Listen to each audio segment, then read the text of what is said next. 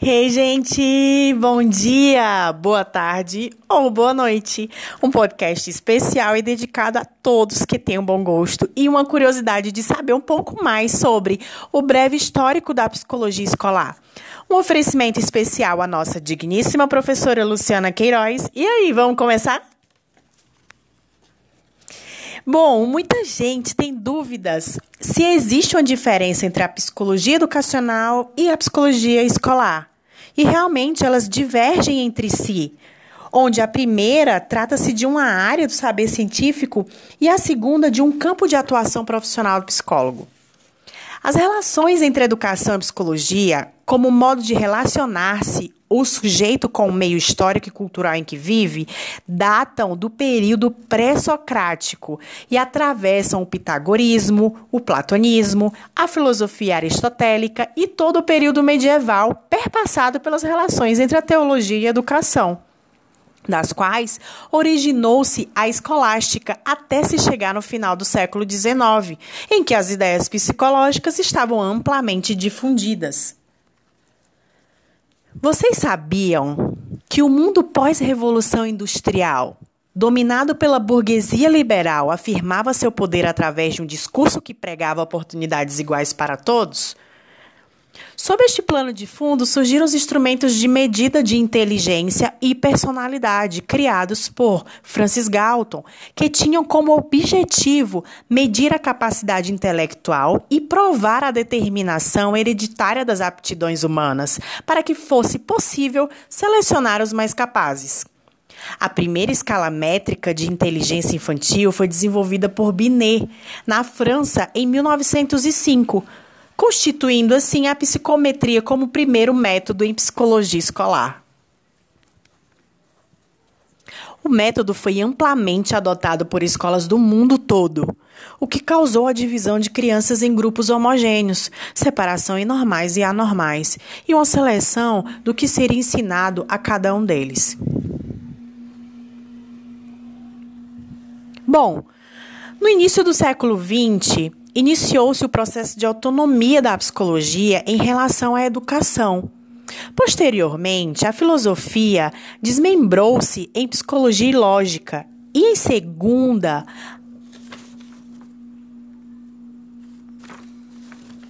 Bom, no início do século XX, iniciou-se o processo de autonomia da psicologia em relação à educação.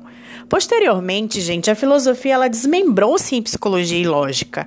E em seguida, a educação desvinculou-se da psicologia, que passou a ser cada vez mais reconhecida como um ramo autônomo de ciência ganhando status de saber científico próprio a partir de estudos realizados em laboratórios de psicologia que inicialmente foram voltados para a área educacional, mas que posteriormente foram migrando para a área clínica e do trabalho. Com a chegada da psicanálise, a explicação e tratamento dos problemas de aprendizagem ficaram a cargo da teoria psicanalítica que deixava de lado o inatismo para valorizar mais o relacionamento da criança com seu círculo familiar. Gente, já no Brasil, o psicólogo escolar começou sua atuação profissional respondendo a um modelo de atuação bem característico da época, bem ao lado do professor. A psicologia escolar brasileira, ela começou com profissionais que estavam imersos no sistema da época e ajudando a formar professores de novas gerações.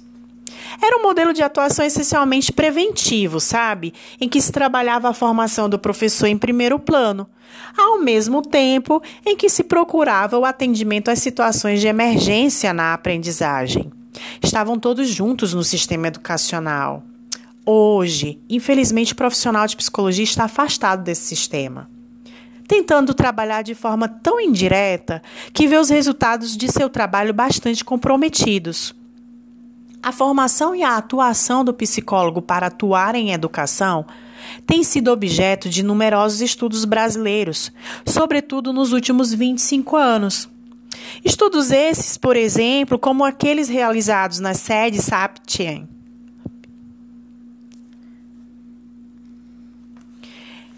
Estudos esses, por exemplo, como aqueles que foram realizados nas sedes Sapientia.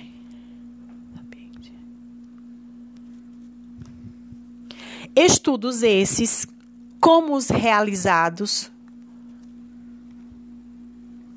Estudos esses, por exemplo, como os realizados nas sedes Sapiente, em São Paulo, que demonstra a importância cada vez maior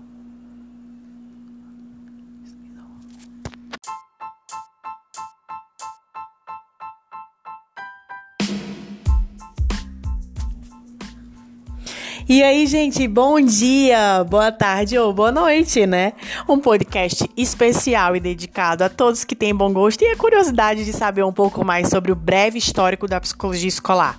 Um oferecimento especial à nossa professora Luciana Queiroz. Vamos começar?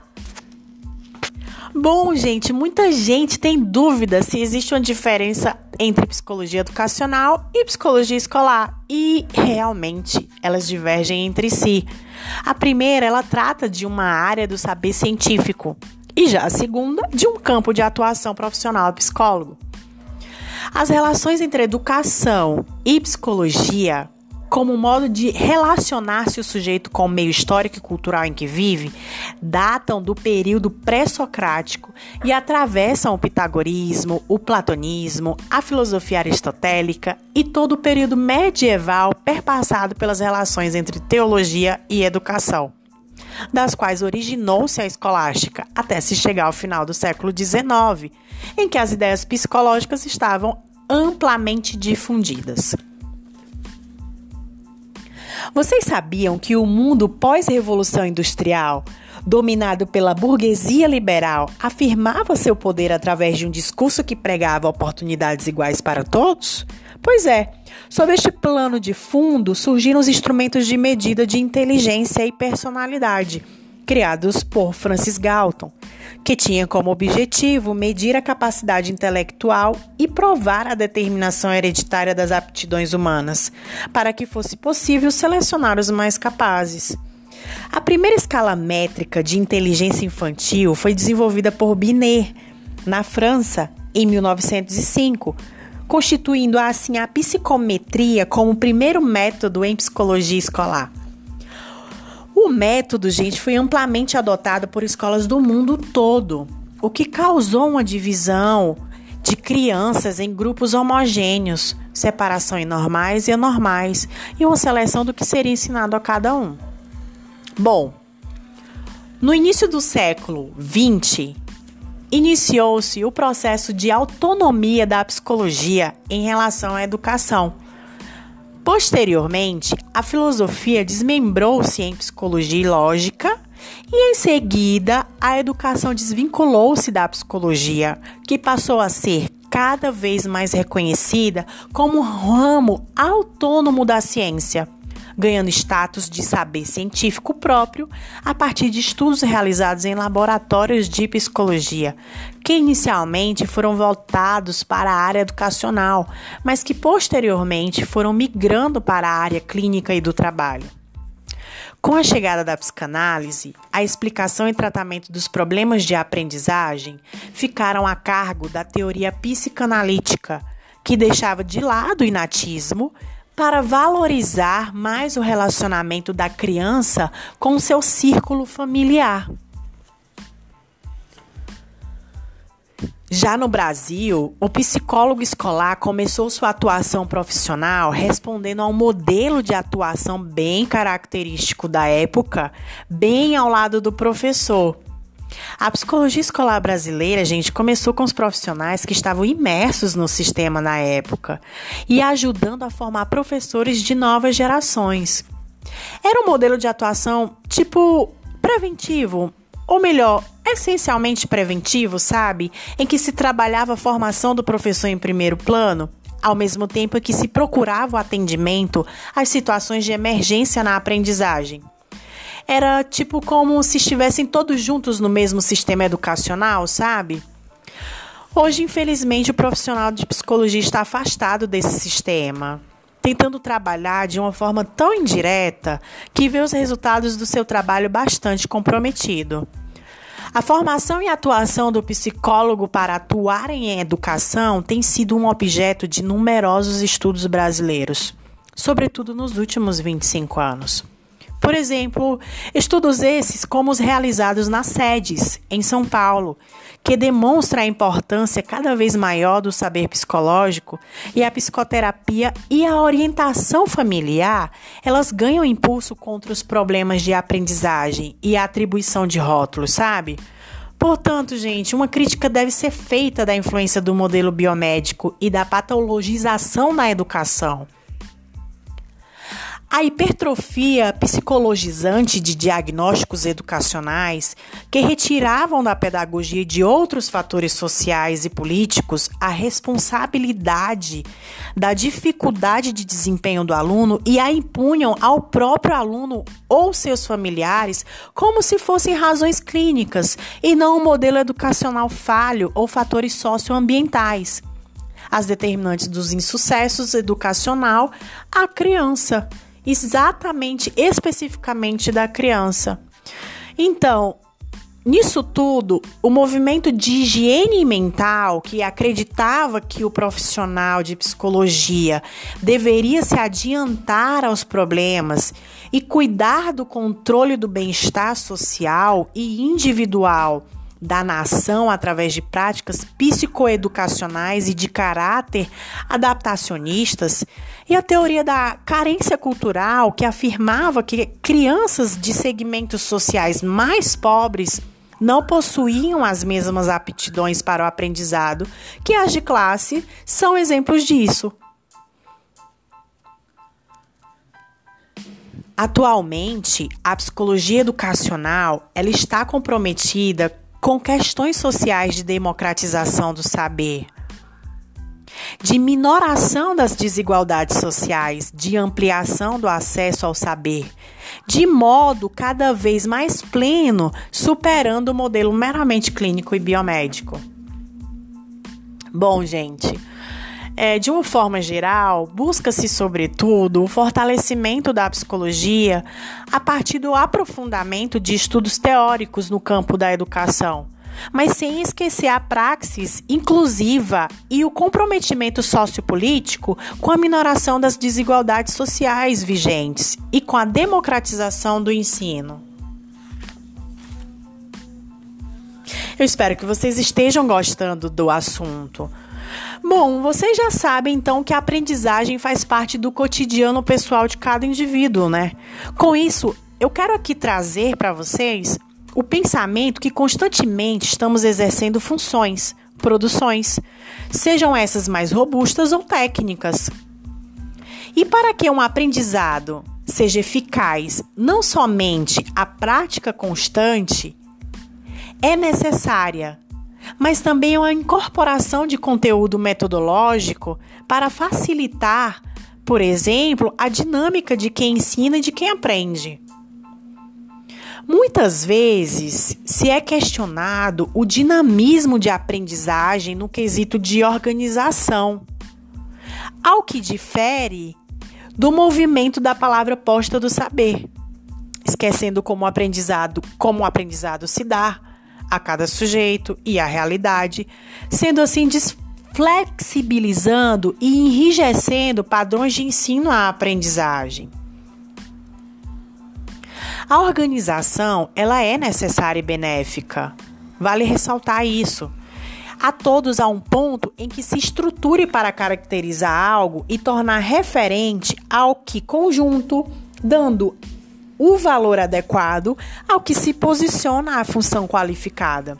Eu estou falando isso, gente, para que não seja mal compreendido o termo de viabilizar uma estrutura organizada e regrada onde passo a passo, etapas e ou níveis se alinhem ao conceito de estudo de todo e qualquer indivíduo, em que seu processo de início, meio e fim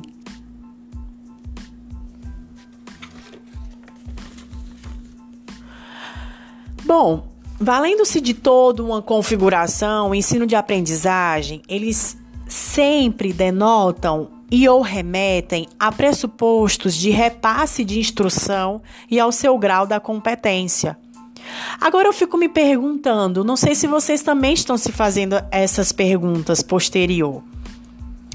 Até que ponto a aprendizagem é válida partindo ao que as organizações e instituições construídas ao longo da história vêm a propor? Vocês já se perguntaram isso? Existem metodologias válidas e saudáveis? Quais são, por exemplo, as modificações ou adaptações ainda não ainda que não são prestigiadas. Eu não sei se eu estou me fazendo entender. Então, como é que essas regras vêm influenciando no processo de aprendizagem para o aluno, professor, coordenador? Vai ficar essa reflexão.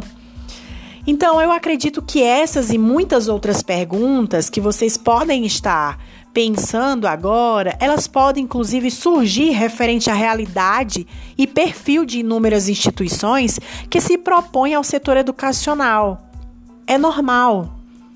Pois, como citado no início do, do texto, a educação é ampla em toda a sua história. E histórias contam isso. E a psicologia educacional diverge em vários aspectos do que vem a ser o escolar. Bom, gente, finalizando o podcast, as questões aqui expostas constituem-se em elaborações também situadas num dado momento histórico e numa dada perspectiva teórica, podendo assim ser mudada posterior e consequentemente política, né, que reflete concepções de homem, sociedade, educação, psicologia e sobretudo de psicologia escolar e educacional circunscritas. Isso significa que esta é uma dentre muitas posições acerca dessas áreas de conhecimento e campo de práticas. É, portanto, importante que se estabeleça um amplo diálogo entre posições e perspectivas que permitam o avanço dessa área de saber e o aperfeiçoamento de todas as práticas correlacionadas. Ei, obrigada a você, tá, por ter ficado até agora aqui conosco. Até o próximo podcast.